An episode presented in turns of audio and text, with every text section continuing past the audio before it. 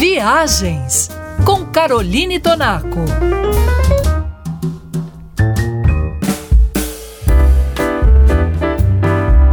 Viajante da Band News, nós chegamos hoje a Copenhague, que foi eleita a segunda melhor cidade do mundo para se viver.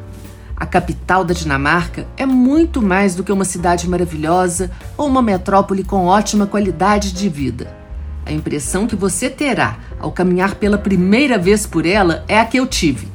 Você chegou a um outro planeta. Copenhague é ao mesmo tempo antiquíssima e ultramoderna.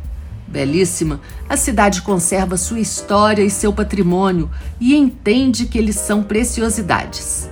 Já o seu projeto urbanístico instala o que há de mais moderno em equipamentos urbanos e tem como conceito manter as características principais da metrópole, o que inclui a hospitalidade, a segurança para os pedestres e a qualidade de vida para todos os que circulam por ela.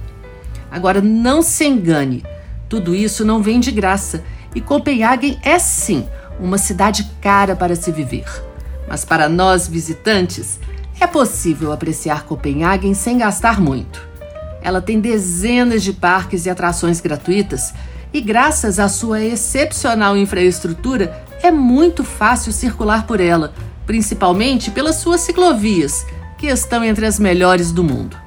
Copenhague é limpa, colorida, arborizada, divertida, é amigável, tranquila e diversificada ao ponto de deixar a gente tentando disfarçar o estado de admiração diante de tudo aquilo que a gente vê.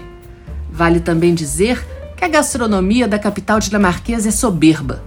Por essas e por muitas outras razões, Copenhagen conquistou a segunda posição no ranking da revista britânica The Economist.